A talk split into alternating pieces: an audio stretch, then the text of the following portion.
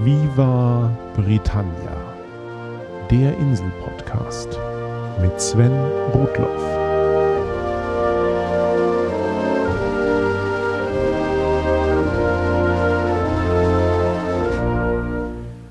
Hallo zu Folge 8 von Viva Britannia. Nachdem die letzte Ausgabe ja sehr kopflastig war, geht es diesmal ganz ums leibliche Wohl. Mit allem Guten, was die britische Küche so zu bieten hat. Und das meine ich jetzt noch nicht einmal ironisch. Nicht ausschließlich zumindest. Also rein in einen kulinarischen Tag. Wie bei so vielen Dingen muss man auch beim britischen Essen unterscheiden, was heute üblich ist und was traditionell war. Zum Frühstück wird auf der Insel üblicherweise das gleiche gegessen wie auf dem Kontinent. Und deshalb heißt diese Art von Frühstück in Hotels auch üblicherweise Continental Breakfast. Irgendwelche Frühstücksflocken in Milch, Toast mit Konfitüre oder Honig, dazu Fruchtsaft oder frisches Obst und Kaffee oder Tee. Toast statt Brötchen und schwarzer Tee statt Kaffee sind auf der Insel sicher häufiger als in Deutschland. Typisch englische Varianten sind dann noch Porridge statt Frühstücksflocken sowie bittere Orangenmarmelade oder Marmite als Toastaufstriche. Achtung, in den folgenden Minuten werde ich ab und zu begründet zum Sprachnazi werden. Sprachnazi die erste. Frühstücksflocken oder auch Müsli sage ich bewusst, um das furchtbare Wort Cerealien zu vermeiden, das ahnungslose oder gewissenlose Berber ins Deutsche meinten einführen zu müssen. Cereals heißt im Englischen einfach nur Getreide und ist auch die Kurzform für Breakfast Cereals, also Frühstücksflocken aus Getreide.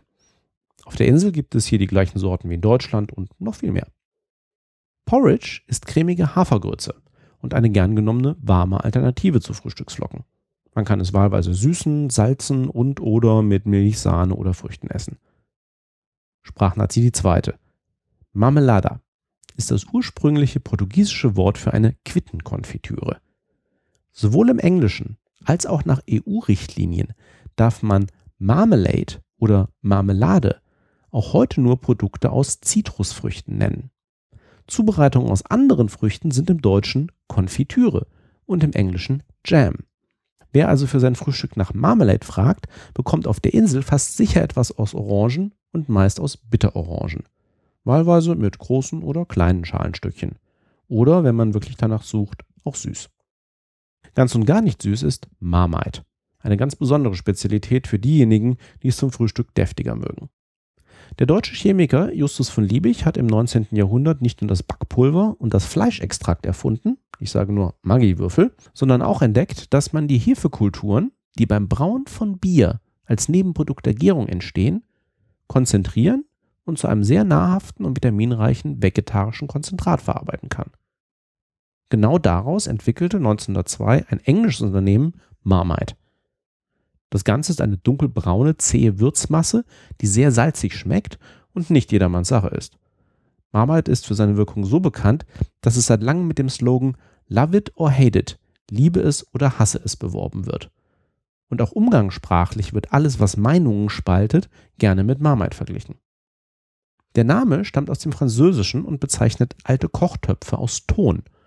Genauso einen alten Kochtopf findet man heute noch im Logo der Firma und auch die Form der Marmite-Packung, wenn auch heute aus Plastik, erinnert noch daran.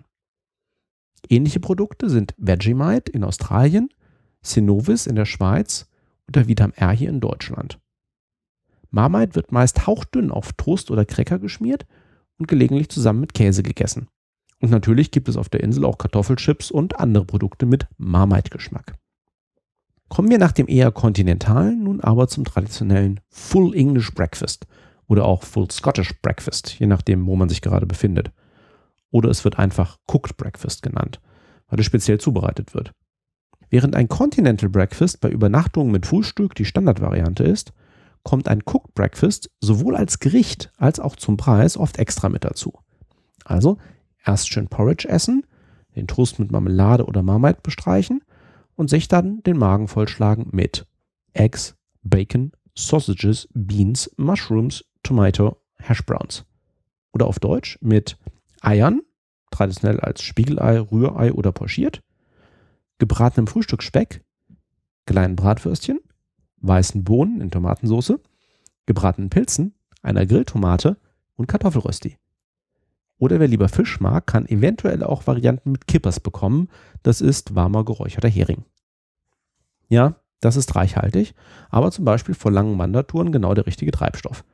Aber selbst ich schaffe es nicht mehr, ein komplettes Cooked Breakfast jeden Tag zu genießen, wenn ich in Großbritannien bin. Zumal ich auf die gebratenen Pilze und Grilltomaten ohnehin verzichten kann. An dieser Stelle ein notwendiges Wort zu Wurst und Brot. Nicht umsonst sind wir Deutschen für beides bekannt und von vielen Nationen beneidet. Wir haben eine lange Tradition, unterschiedlichste Wurstsorten und Backwaren herzustellen, vor allem dunkleres Brot, aber auch brauchbare Brötchen. Wie so oft im Ausland wird man das alles in der Regel auf der Insel vergeblich suchen. Man bekommt zwar mittlerweile auch etwas anderes als Weißbrot, aber die Saftigkeit und Haltbarkeit deutschen Grau- und Schwarzbrots ist unerreicht.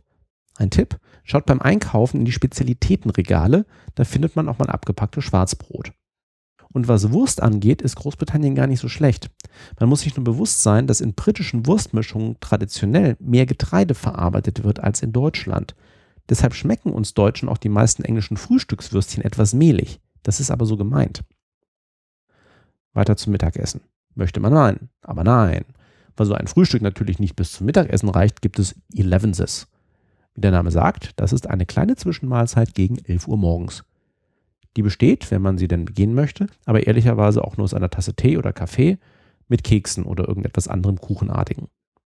Traditionen wie Elevenses haben zum Beispiel auch Tolkien dazu inspiriert, seinen genussfreudigen Hobbits, die nichts anderes als Engländer darstellen sollen, einen ganzen Tagesablauf als Mahlzeiten anzudichten. Bei Hobbits kommen die Elevenses übrigens zwischen dem zweiten Frühstück und Lunch. Und Achtung, im Amerikanischen bezeichnet Elevenses traditionell ein vormittägliches Glas Whisky. Jetzt aber zum Lunch. Oder Dinner? Achtung, große Sprachverwirrung. Üblich ist heute das Mittagessen Lunch zu nennen und das Abendessen Dinner oder Supper. Das spiegelt aber unsere veränderten Essgewohnheiten wider. Die meisten Briten essen zum Mittagessen unter der Woche nur eine Kleinigkeit und die Hauptmahlzeit ist das warme Abendessen zu Hause.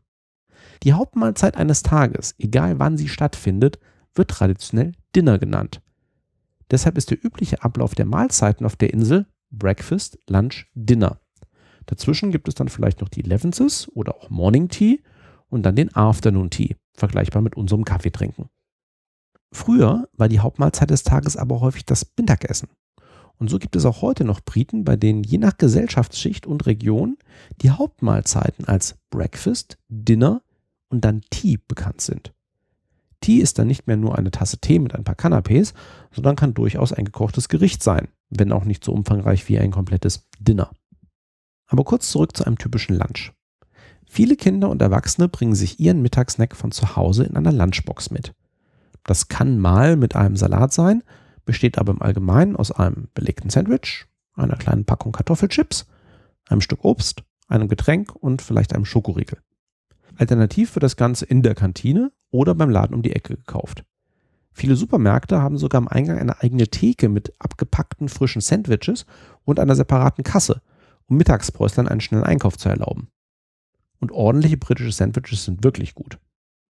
Und zu einem Sandwich isst man eigentlich immer eine kleine Packung Kartoffelchips. Und auch von denen gibt es auf der Insel unglaublich viele Sorten. Berühmt berüchtigt sind natürlich die mit Salz und Essig, Salt and Vinegar. Die Praxis mit den Kartoffelchips mag verwundern, aber mir ging irgendwann auf, dass für einen Briten zu einer ordentlichen Mahlzeit einfach immer Kartoffeln gehören. Und die Form ist dabei egal. Also entweder Salzkartoffeln, Püree, Pommes frites oder eben Kartoffelchips. Und bei der Gelegenheit wieder die große Sprachverwirrung. Chips ist das englische Wort für Pommes. Kartoffelchips aus der Tüte heißen Crisps. Deswegen ist Fish and Chips auch Backfisch mit Pommes. Und die Fernsehserie, die ich im Zusammenhang mit Pubs erwähnt hatte, heißt nicht Two Pints of Lager and a Packet of Chips, sondern Two Pints of Lager and a Packet of Crisps. Und wo wir bei Sprache sind, umgangssprachliche Begriffe für Sandwiches sind auch Sarni oder Butty im Sinne von Butterbrot.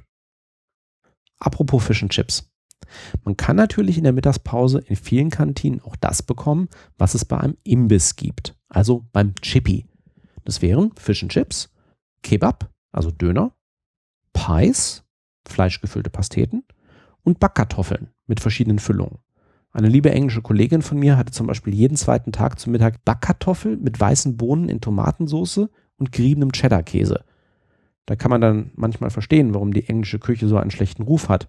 Nur ganz zu Unrecht, denn die deutsche Küche wird ja auch nicht nach unserem Fastfood beurteilt, wie zum Beispiel Bratwurst oder Currywurst. Moment. Ansonsten gibt es mittags auch gerne mal schnelle Nudel- oder Reisgerichte. Und das heißt auf der Insel in der Regel italienische oder indische Küche. Unsere eigene Kantine auf der Insel hat ein ganz ordentliches Curry fabriziert. Kein Wunder sind die Midlands doch dank der vielen indischen Einwanderer bekannt für ihre gute Auswahl an entsprechenden Restaurants. In diesem Zusammenhang dürfen sich auch Vegetarier freuen. Es gehört zum guten Ton, vegetarische Menüoptionen anzubieten und deutlich auszuzeichnen. Hierbei hilft neben Tofu auch Quorn als Fleischersatz. Das wurde 1980 eingeführt und wird aus einem fermentierten Schimmelpilz hergestellt. Das klingt jetzt nicht lecker, gehacktes oder Würstchen aus Quorn schmecken aber erstaunlich gut. Und seit kurzem gibt es das auch hier in Deutschland. Am Nachmittag gibt es dann die eigentliche Teepause. Wenn man zu dieser Zeit ein ordentliches Café, Restaurant oder eine der wenigen verbleibenden Teestuben aufsucht, bekommt man traditionell ein Angebot an kleinen süßen und deftigen Happen, wie zum Beispiel Mini-Sandwiches oder kunstvoll belegte Cracker. Eine insbesondere in den Grafschaften Devon und Cornwall bekannte süße Variante ist der Cream Tea. Da bekommt man einen am besten noch warmen Scone, ein Gebäckstück, den man mit Clotted Cream und Erdbeerkonfitüre bestreicht. Clotted Cream ist ein dicker Rahmen mit ordentlichem Fettgehalt, über 50 Prozent, deutlich schwerer als Schlagsahne. Das Ganze ist ein echtes Comfort Food für kühlere Tage. Die traditionelle Hauptmahlzeit auf der Insel ist natürlich ein Stück Fleisch mit Gemüse und Kartoffeln, ähnlich wie in Deutschland. Einen ordentlichen Braten macht man aber typischerweise nur am Wochenende. Tatsächlich bieten eigentlich alle Gaststätten und auch viele Pubs, die sonst nur kleine Speisekarten haben, sonntags den Sunday Roast. Hier bekommt man für vergleichsweise kleines Geld eine ordentliche Portion Kartoffeln, Gemüse und Fleisch seiner Wahl. Rind, Schwein, Lamm oder Pute. Dazu gibt es dann noch kleine Yorkshire Puddings. Die sind aus Eierkuchenteig, der typischerweise im Ofen zusammen mit dem Fleisch gebacken wurde und daher dessen Aroma annimmt. An dieser Stelle kann ich noch zwei Themen aus meiner Jugend einbringen. Zum einen hat mich mein ehemaliger Englischlehrer darauf aufmerksam gemacht, dass die englischen Bezeichnungen für Nutztiere keltischen Ursprungs sind, die dazugehörigen Fleischsorten aber französische Namen tragen. Rinder sind Cows, Kühe. Ihr Fleisch ist Beef, Bœuf. Schweine sind Pigs. Ihr Fleisch ist Pork, Porcine. Lämmer sind Lambs. Ihr Fleisch ist Mutton, Mouton. Einmal mehr haben die Briten einiges ihrer Küche den verhassten Franzosen zu verdanken.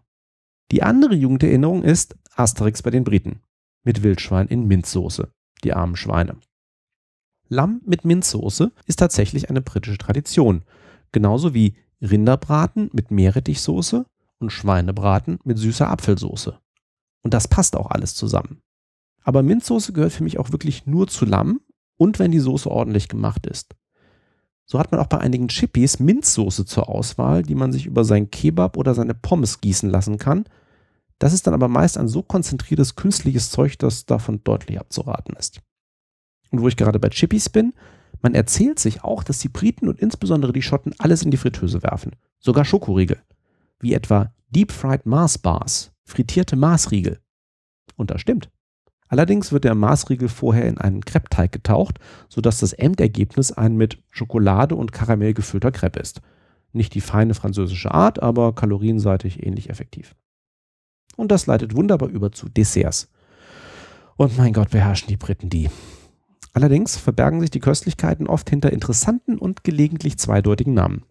Mein Liebling ist der Sticky Toffee Pudding ein mit warmer Karamellsoße getränkter Schokoladenbiskuit, meist mit Vanilleeis serviert. Es gibt aber auch Spotted Dick, einen gedämpften Pudding mit Trockenfrüchten, der meist mit Custard serviert wird. Überhaupt ist Custard ein nicht zu unterschätzender Bestandteil der britischen Küche. Im engsten Sinne ist das englische Creme, eine dickliche Creme aus Eigelb, Zucker und Milch, meist mit Vanille aromatisiert. Es gibt aber auch neutrale und deftige Abwandlungen. Abschließend das Gesamturteil. Britische Küche ist deutlich besser als ihr Ruf. Und das nicht nur, weil die meisten Restaurants ohnehin Italiener, Inder, Chinesen oder Thailänder wären. Es gibt hervorragende traditionelle lokale Küche, die vor allem auf dem beruht, was das Land hergibt. Viel Weidevieh, insbesondere auch Schafe, viel Wild und Fisch. Fernsehköche wie Jamie Oliver haben erst einmal dazu beigetragen, dass wieder mehr junge Briten selbst kochen. Der Fokus lag hier auf unkomplizierten und bei Jamie Oliver anfänglich vor allem italienischen Gerichten. aber sehr gute lokale Küche ist deutlich wieder im Kommen. Hugh Fernley Whittingstall, schöner englischer Name, wurde durch den Fokus auf nachhaltigen lokalen Fleisch- und Fischkonsum bekannt. Und er verführt Briten dazu, auch mehr selbst Brot zu backen. Heston Blumenthal ist bekannt für sehr experimentelle Küche. Gordon Ramsay ist vor allem für seine cholerische Art bekannt. Nicht umsonst heißt seine Fernsehserie auf beiden Seiten des Atlantiks Hell's Kitchen. In London geben sich unter den Sterneköchen solche französischer, indischer und britischer Küche nichts. Und eine meiner unangefochtenen Lieblingsfernsehsendungen ist Masterchef. Davon gibt es drei verschiedene Varianten mit Amateuren, Profis und Prominenten. Ihnen allen gemeinsam ist, dass Köche gegeneinander antreten und durch eine sehr harte Schule gehen müssen, bis einer von ihnen zum Champion gekrönt wird.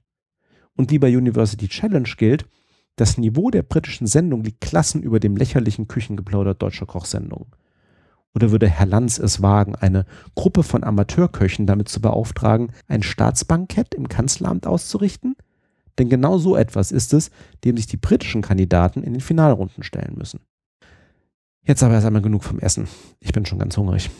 Zum Schluss noch eine kurze Ankündigung. In den kommenden Wochen werde ich sehr viel unterwegs sein, sowohl in Deutschland als auch auf der Insel. Natürlich lasse ich es mir nicht nehmen, passend zu meinem Geburtstag Mitte Mai eine feierliche Folge von Viva Britannia zu veröffentlichen. Das wird dann aber auch leider die einzige in diesem Monat bleiben. Aber keine Bange, direkt ab Anfang Juni geht es im gewohnten Zwei-Wochen-Takt weiter.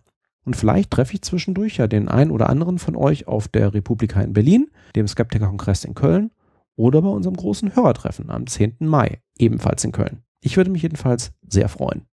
Until next time, thanks for listening, cheers and bye bye.